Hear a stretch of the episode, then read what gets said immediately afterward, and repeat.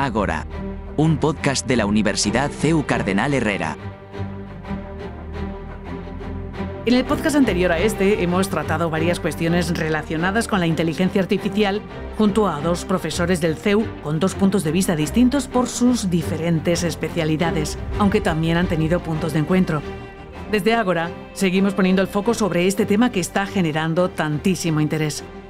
¿Seremos más felices con la inteligencia artificial? Este avance tecnológico trata de aumentar las capacidades humanas para conformar así una sociedad mejor. Pero, ¿podemos considerar que una sociedad mejor es una sociedad más feliz? Esta y otras cuestiones son las que vamos a tratar con nuestros invitados. Juan Pardo Albiac es doctor en Arquitectura y Tecnología de los Sistemas Informáticos con la especialidad de Data Scientist. Tiene tres sesenios de investigación y dirige el grupo de investigación Embedded Systems and Artificial Intelligence. Es profesor en la Universidad CEU Cardenal Herrera. Isidro Rodríguez Marugán es doctor en Filosofía y profesor de Doctrina Social de la Iglesia y Antropología en la Universidad CEU Cardenal Herrera. Sus trabajos de investigación se han centrado en el ámbito del personalismo y la antropología. Isidro, Juan, bienvenidos. Seguimos eh, charlando sobre inteligencia artificial y llegamos a un punto en el que debemos hacernos esta pregunta. ¿Qué papel tiene la legislación en la regulación del desarrollo de la inteligencia artificial? Sí, fíjate que el otro día estaba en una mesa redonda que me invitaron sobre inteligencia artificial, ética y legislación. Mm. Y bueno, quedó claro que la ética por sí sola pues, nos, sirve de bien poco si no hay una legislación detrás. Esa es un poco la, la realidad o la conclusión que yo sacaba. Mm. Es cierto que, la ley siempre va un poco por detrás ¿no? de los desarrollos tecnológicos. ¿no? Cuando vemos un poco un desarrollo, qué problemas genera en la sociedad, pues entonces pasamos a regularlo. Entonces, en este aspecto yo creo que pasará exactamente lo mismo. Vamos un poco a, sufrir pues, esos desarrollos y ver qué es lo que van a, producir en la sociedad y a posteriori seguramente regularemos. Porque actualmente en Europa pues, no nos estamos poniendo de acuerdo cómo regular la, la inteligencia artificial. Vuelvo otra vez al aspecto geopolítico. Es que a lo mejor Europa tampoco está muy decidida a regular esto, porque sabemos que la capacidad de esta tecnología nueva es inmensa y ahora mismo los, los beneficios a nivel, como digo, geopolítico, pues pueden ser muy grandes. China y Estados Unidos no están de acuerdo en intentar entorpecer mucho estos desarrollos. Entonces, en Europa, ¿qué pasa? En Europa lo que tenemos un estatus, una forma de vivir, creemos en unos valores determinados y queremos protegerlos, ¿no? Y estas tecnologías pueden ponerlos en peligro. Entonces ahí hay un debate eh, bastante interesante que evidentemente el aspecto jurídico tendrá que, regular todo esto. Yo hablando de esto, eh, yo creo que por lo menos por, por hablar y si quieres ya enmarcarlo dentro del, debate ético, yo creo, es cierto, va a ser muy complicado porque además el progreso ético respecto al progreso tecnológico siempre, siempre la reflexión, perdón, no el progreso, la reflexión ética, moral y jurídica respecto siempre va por detrás. Pero sí que habría algunas nociones que creo que son importantes.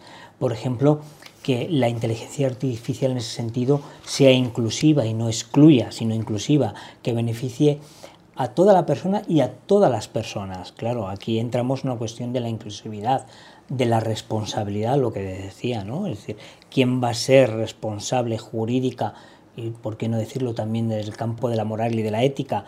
La imparcialidad, es decir, que sea imparcial lo más posible, que yo no meta un algoritmo donde diga, pues las de color blanco, ojos azules, tal, pues queden la imparcialidad, la seguridad y la privacidad. Claro, al menos que estos principios ¿vale? se tengan de alguna manera muy claros respecto al funcionamiento de la inteligencia artificial. Fíjate que yo incluso añadiría el, también el tema de la desinformación, ¿no? Sí. Porque fíjate que estamos asistiendo, y seguro que lo habéis visto, a muchos fotomontajes absolutamente realistas. Mm. ¿eh? recuerdo el otro día pues uno de Macron eh, detenido con los chalecos amarillos, que claro, conoces al personaje y sabes que no es real. Pero claro, imagínate que alguno de nosotros nos hacen un montaje perfecto. El otro día había a la familia real en mm. una discoteca, eh, la princesa pues haciendo de DJ, y era absolutamente realista, ¿no? Entonces, claro, a veces dices, pues la verdad es que esto es divertido, ¿no? Porque está muy bien, es muy creativo, pero ¿y si nos hicieran a nosotros algo no tan divertido ¿Cómo puedes echar atrás una foto perfecta que te pone a ti en una situación comprometida? Eso también es un tema que a mí en particular me, preocupa, ¿no? Todo el tema de las fake news, ¿no? Sí, sí. En definitiva, esa desinformación y eso necesita regulación, claro. Y además de la regulación, hablamos de educación. Es decir, ahora ante estos nuevos retos que se plantean es la educación para saber utilizar esta herramienta que es la inteligencia artificial. Yo creo que esto es muy importante el tema de la educación, además de que ayudará al tema educativo, la inteligencia artificial, pero el tema educativo, de cómo vamos a enseñar desde nosotros profesores en, en, la universidad, los profesores en los colegios, los padres de familia, cómo vamos a convivir y a educar para que nuestros hijos sepan utilizar esta herramienta de manera, digamos, de manera justa, de manera equilibrada, de manera veraz y de manera sobre todo ética. ¿Qué fundamentos de la condición humana debería preservar la tecnología? Pues yo creo, a ver, personalmente toda la persona, es decir, es decir, cuando me dices que no, no, es que no es preservar, es, es que la tecnología como está al servicio debería sobre todo al desarrollo humano integral y cuando digo humano integral es toda la persona, la cuestión no solamente corporal, la cuestión eh, mental, la cuestión eh, psicológica, es decir, el, todo, la integridad, la cuestión, si queréis llamarla espiritual o inmaterial, eh, espiritual, la cuestión moral, etc. Es que debería preservar, por eso digo que la premisa es que la tecnología esté al servicio de la dignidad de la persona y por tanto también de sus derechos. El tema de la salud, por ejemplo, es decir, no puede ser exclusiva, es decir, la inteligencia artificial debe servir para que también ayude a aquellas personas que padezcan enfermedades que puedan ser en un futuro, no sé, que se entere una empresa que es que mi trabajador dentro de tres años eh, se va a morir o tiene una enfermedad, va a ser una enfermedad, oye, me lo despido antes que me va, a costar más barato. No, a ver, la inteligencia eh, aquí debería preservar todo, un desarrollo humano integral. Sí, en este aspecto coincido contigo. La verdad es que deberíamos preservar un poco nuestra forma de vivir, ¿no? nuestros valores, eh, que fuera respetuoso pues, con todo aquello que nos ha servido para construir la sociedad que tenemos. Pero claro, los usos son muy diversos. ¿eh? Siempre está el que lo quiere utilizar para eh, hacer algo blanco y el que lo quiere utilizar para hacer algo negro, ¿no? que es totalmente en, total contraposición. ¿no? Y claro, esto es difícil pues eso, de prohibir. ¿no? al final, lo que tenemos un poco es que Mm, ver cuáles son los usos que se hacen de esta tecnología y si son un poco adecuados acorde a los valores que nosotros tenemos y preservar esos valores. Los valores creo que están claros, ¿no? Y nuestra sociedad pues debería preservar eso. Y la tecnología no tiene otra función que intentar aumentar nuestras capacidades para pues hacer una sociedad mejor. Y ese es el futuro ¿no? de, de la tecnología. Pero esto no se va a dar siempre, porque tenemos muchos intereses ¿eh? por muchos eh, lados que evidentemente pueden utilizar esta tecnología de forma perversa, evidentemente. Ahí entra el factor de la educación, fundamental para saber el manejo, una educación desde el punto de vista humanístico, ético, etcétera. Ahí entraría. Algunas aplicaciones pueden llegar a crear ansiedad y adicciones, y es que, según quien la desarrolle, puede ser un avance muy positivo o, por el contrario, podría tener unas consecuencias imprevisibles. La cuestión de autorregulación, volvemos a lo mismo, es como los periodistas, es decir, aquí llega un momento, hay un código deontológico dentro que igual no sé si se puede hablar de un código deontológico en las empresas respecto a la inteligencia artificial, pero en el fondo también hay una cuestión de autorregulación respecto a este tema. Es decir, aquí también las, las empresas deberán saber autorregularse y saber, oye, lo que es bueno y lo que no es bueno, es decir, y saber que hay cosas que no son buenas, es decir, que están mal. Entonces, claro, aquí ya entramos en, en la cuestión del dilema, pero existe el mal, no, no, el mal existe. Otra, otra cuestión es que no la queramos ver, pero el mal existe. Y ahí entra mucho, volvemos a insistir, eh, la cuestión de la regulación jurídica, de una jurisprudencia que vaya marcando, la cuestión de la, de la ética, de, de preservar esos valores que nos hemos dado y preservarlos como sociedad y por tanto y, después vendría la cuestión de, la, de una, una cuestión de autorregulación propia. Claro. Yo fíjate que en este aspecto me gustaría decir que bueno, estos últimos años eh, la sociedad desde el punto de vista tecnológico ha avanzado muchísimo. ¿no? Hoy día en el teléfono móvil lo tenemos absolutamente todo. ¿no? Pero sí que es cierto que estamos teniendo ya o estamos alcanzando ya una cierta madurez. Por eso hablamos de adicciones, ¿no? porque ya estamos un poco viendo que el resultado de hace unos años de darles móviles a nuestros hijos y demás, ahora estamos un poco recogiendo esos resultados de posiblemente ese experimento. ¿no? Entonces sí que es cierto que estamos entrando en una cierta madurez tecnológica, por eso hablamos de esto. Y eso yo creo que, sí que va a cambiar un poquito, porque ya todos somos conscientes de que soltar a una persona con el móvil y además estas aplicaciones de redes sociales que son tan adictivas como, bueno, algunas de, de ellas, pues sí que nos estamos dando cuenta que generan otros problemas como problemas de ansiedad, de personalidad, depresiones, y sí que somos conscientes de ello, lo cual para mí es, creo que es un paso importante, el reconocer lo que está produciendo la tecnología. Entonces yo creo que como sociedad poco a poco vamos a ir un poco autorregulándonos en estos aspectos y la educación va a ser fundamental, entender bien cuáles son las consecuencias de una utilización excesiva de la tecnología, pues evidentemente vamos a llegar a un punto en el que vamos a decir, bueno, pues esto hay que regularlo o esto tenemos que educarnos para entender cuáles son las consecuencias y un poco cambiar ese modelo. Pero sí que es cierto que yo veo que hay una cierta madurez ya en este aspecto y posiblemente eso cambie en el futuro. En la era de las máquinas inteligentes, ¿qué retos y responsabilidades tienen las instituciones educativas, como por ejemplo la universidad? Pues nuestra eh, obligación es informar y formar a los alumnos en cualquier tecnología que puedan utilizar en el futuro desarrollo como personas y como profesionales. Esa es la realidad. Eh, hoy en día se está hablando mucho de si vamos a prohibir o no ChatGPT. En mi opinión, no debemos prohibir una herramienta tan, tan, tan potente y tan útil. Esa es mi opinión. Y lo que tenemos que hacer es ayudar a los alumnos a integrar esta herramienta en un conjunto de herramientas más amplio, que es lo que proporciona en este caso la universidad, ¿eh? y que será una herramienta más de su trabajo en el día a día. Y ya está. Y sí que tenemos nosotros que reinventarnos un poco. Pues las cosas que hacíamos de una forma, tenemos que eh, aceptar que ChatGPT, por ejemplo, u otras, están ahí y que tenemos que hacer las cosas a lo mejor de otra forma. Pero claramente hay que apostar por ello. Yo creo, como muy bien ha dicho, es ir educando y formando a los alumnos. Ahora sí, es decir, igual el acceso a estas nuevas tecnologías no hacerlas tan pronto como se hacen a veces en, ciertos ambientes de, educativos, ya un niño de, apenas 3, 4 años tenerlo con una tablet. ¿Por qué? Porque se pierde algo tan esencial como, y tan humano como es la admiración, es decir, el, el poder admirarte que es el principio de todo conocimiento, Aristóteles lo decía, es decir, el principio de todo conocimiento es la admiración. Entonces, como yo digo, el ver una puesta de sol y quedarte asombrado y admirarte, entonces me provoca a mí preguntarme, bueno, y el sol, vale, se mete, ah, sale y se mete por este, vale, sale por este, se mete, ah, vale, bien, bien. Entonces me empiezo a preguntar cómo es ese movimiento solar, entonces empieza el, el, deseo del conocimiento, ¿no? El deseo del conocimiento.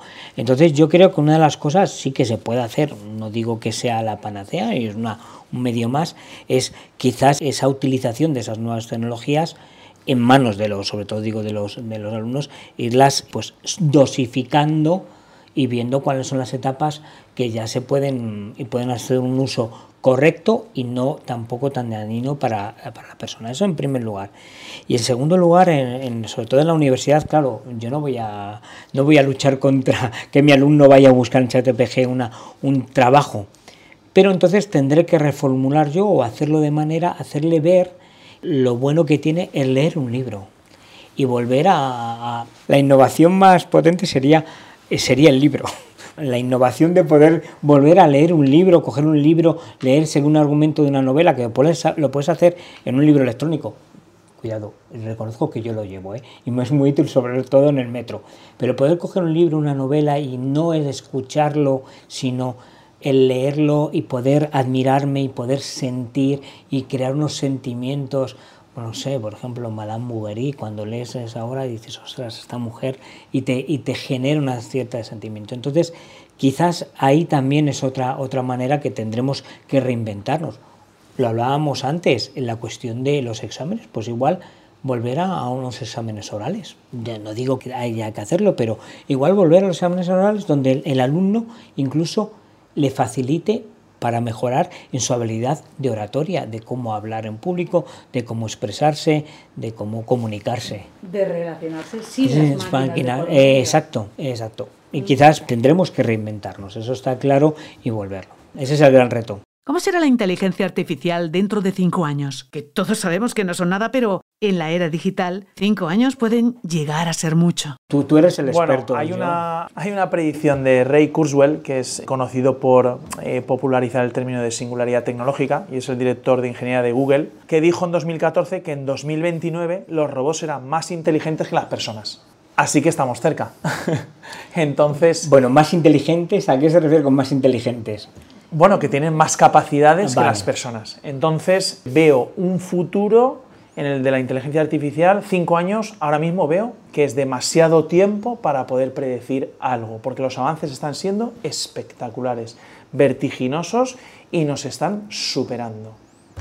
Y asustan, asustan bien. Yo, yo, no, yo no soy experto en, cuestión de, inteligencia artificial en el sentido, sí, de reflexión, antropología ética, pero no en datos. Yo como lo veo, pues lo, lo miro desde fuera con cierta expectación, temor también, lo reconozco, también temor en, algunas, en algunos aspectos y sobre todo me lleva a mí a, seguir reflexionando acerca de este tema y seguir leyendo y seguir informándome. A mí lo que más me podría asustar es, es eh, la cuestión, por ejemplo, por decir datos, es decir, el otro día escuchando en un documental acerca de la inteligencia artificial, un experto aquí de la Universidad de Politécnica de Valencia hablaba que en 2030 los coches autónomos ya van a ser una realidad. Bueno, que lo son, pero que todavía, pero que van a ser una realidad ya. Y también leyendo una noticia, por eso digo también el, asustarme, una noticia, si no me equivoco, y no quiero decir mal el dato, el, no sé si era el subdirector o director de IBM, decían que unos no sé cuántos miles puestos de trabajo iban a ser innecesarios por la, por la tecnología. Entonces, claro, te asomas en algunos aspectos a un abismo, en otros es esperanza, por ejemplo en la cuestión de la salud, esperanzador, por tanto, es mirarla de la perspectiva con una esperanza a veces un poco, mm, digamos, temerosa, pero con una esperanza porque mientras, y vuelvo a insistir, insisto en la idea, mientras ayude todo lo que sea para el desarrollo humano integral, bienvenido sea. Hay diferentes desarrolladores que han dejado de trabajar en proyectos de inteligencia artificial por motivos personales, profesionales o éticos y que además han expresado su preocupación por el uso indebido de esta herramienta tecnológica. ¿Qué pensáis al respecto? Pues sí, eh, hay ciertas personalidades de este ámbito, eh, investigadores de referencia, de referencia para mí, que, que sí, están un poco asustados porque ya digo, los modelos estos basados en GPT-4, que es sobre lo que se basa ChatGPT, son modelos muy potentes, muy muy potentes y son solo accesibles a ciertas empresas y organismos que tienen altas capacidades de computación. Ya digo que los investigadores que somos en principio personas sin ningún interés, ni económico, ni político, ni nada, no tenemos capacidad para, no tenemos acceso a esta tecnología. Entonces, lo que se está desarrollando no tiene intereses clarísimamente. Entonces esta gente ha querido desmarcarse de esos desarrollos.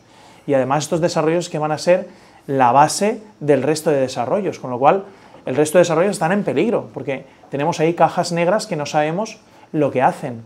Entonces sí que eh, está todo el mundo un poco nervioso con este tema. Creo que se quiere llamar un poco la atención para el tema de la regulación mm. y los desarrollos no se van a parar, evidentemente, porque la ciencia ni para ni se va a parar, eso es así. Yo personalmente, sobre todo en ese digamos en esa realidad que se hizo, ¿vale? Y ese cambio de paradigma que se hizo el saber como conocimiento, el saber como poder. A mí lo que más me puede asustar es como tú decías, y me imagino que también todos estos altos directivos, por ejemplo, creo que uno es vicepresidente de Apple, no me acuerdo el nombre, decían, señores, paren porque esto va muy deprisa y tenemos, porque el saber es poder. Entonces, que el poder, como tú dices, que los ciudadanos comunes, personas comunes, no, no tengamos esa capacidad y esté en manos de unos pocos y además ese poder, en vez de generar, digamos, justicia, crea un mundo más injusto, más desigual, etc. Eso es el temor por donde que me genera a mí.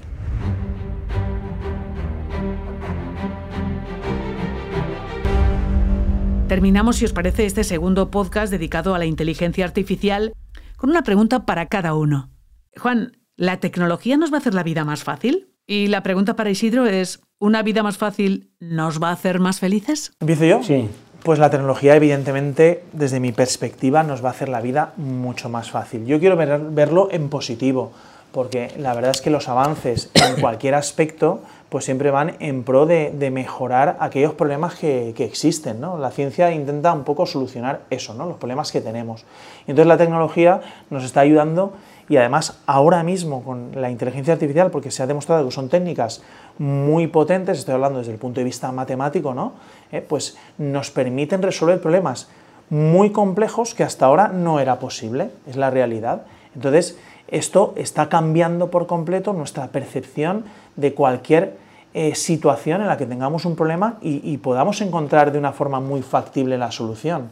Entonces, creo que nos va a beneficiar mucho. Y la única, el único problema, como siempre, es el mal uso o la mala utilización que se puede hacer de estas tecnologías que son tan potentes. Sobre si la facilidad nos va a hacer más felices, pues a ver, partiendo que la felicidad vamos a, voy a no dar una definición, pero al menos sí, sí dejar claro, la felicidad al fin y al cabo es el desarrollo pleno de todas mis cualidades como persona, es decir, el perfeccionamiento mío. Si un- una inteligencia artificial me va a quitar, me va a ahorrar tiempo para, para limpiar mi casa y me va a servir a mí para leer una buena novela, acompañar a una persona, ver una buena obra de teatro que va perfeccionando mi, mi- y me hace feliz, claro, en ese sentido. Pero ahora, y aquí es donde viene la gran cuestión, si esa facilidad lo que hace es eh, adormecer ese perfeccionamiento, entonces, y, mm, entonces no, no, no me va a hacer más feliz. Y yo sobre todo esto lo pienso en los alumnos, es decir, que en vez de acercarse a un buen libro, leer, esforzarse por entender y comprender por sus propias herramientas, vayan y hagan un trabajo y no le den más vueltas, por tanto no se están perfeccionando en esa capacidad intelectiva que tienen y que tienen que desarrollar. Por tanto, no ese perfeccionamiento de, la persona integral de la persona no, no está logrando. Entonces volvemos a lo mismo. Si la facilidad, lo que me facili- facilita, me va a servir para desarrollo pleno humano mío, bienvenido sea. Eh, si me hace una vida más cómoda en ciertos aspectos, como pueden ser, eh, he puesto el ejemplo de la limpieza de, la casa, pero pueden ser otros, otros muchos, bien, pero si no, creo que la, la felicidad al fin y al cabo es el perfeccionamiento que vaya adquiriendo cada uno de todas sus potencialidades. Y si a mí me sirve el poder, por ejemplo, hacer deporte porque me tengo que desarrollar pero no lo hago porque ya desde casa una inteligencia artificial hace el deporte. No, no sé si se, existe ya eso, pero que haga deporte por mí, que ya llegará. Claro, entonces planteate si, si te estás perfeccionando. Entonces, la felicidad no depende de la facilidad. La virtud, al fin y al cabo, no depende, ¿vale? El ser un hombre feliz, virtuoso, no depende de la facilidad. Entonces, la felicidad se entiende como el desarrollo pleno de todas las facultades de la persona. Entonces, partamos de ahí y, empecemos a discutir si lo fácil te hace más feliz o no. Lo fácil ha sido escuchar las opiniones de los profesores Juan Pardo Albiac e Isidro Rodríguez Marugán, que han aportado su opinión y experiencia sobre este tema tan apasionante. Ágora, el podcast de la Universidad CEU Cardenal Herrera, es el espacio sonoro para poder hablar, discutir, escuchar y reflexionar mientras haces otras cosas. Esperamos volver a encontrarte en el próximo episodio. Gracias por tu atención. Ágora, un podcast de la Universidad CEU Cardenal Herrera.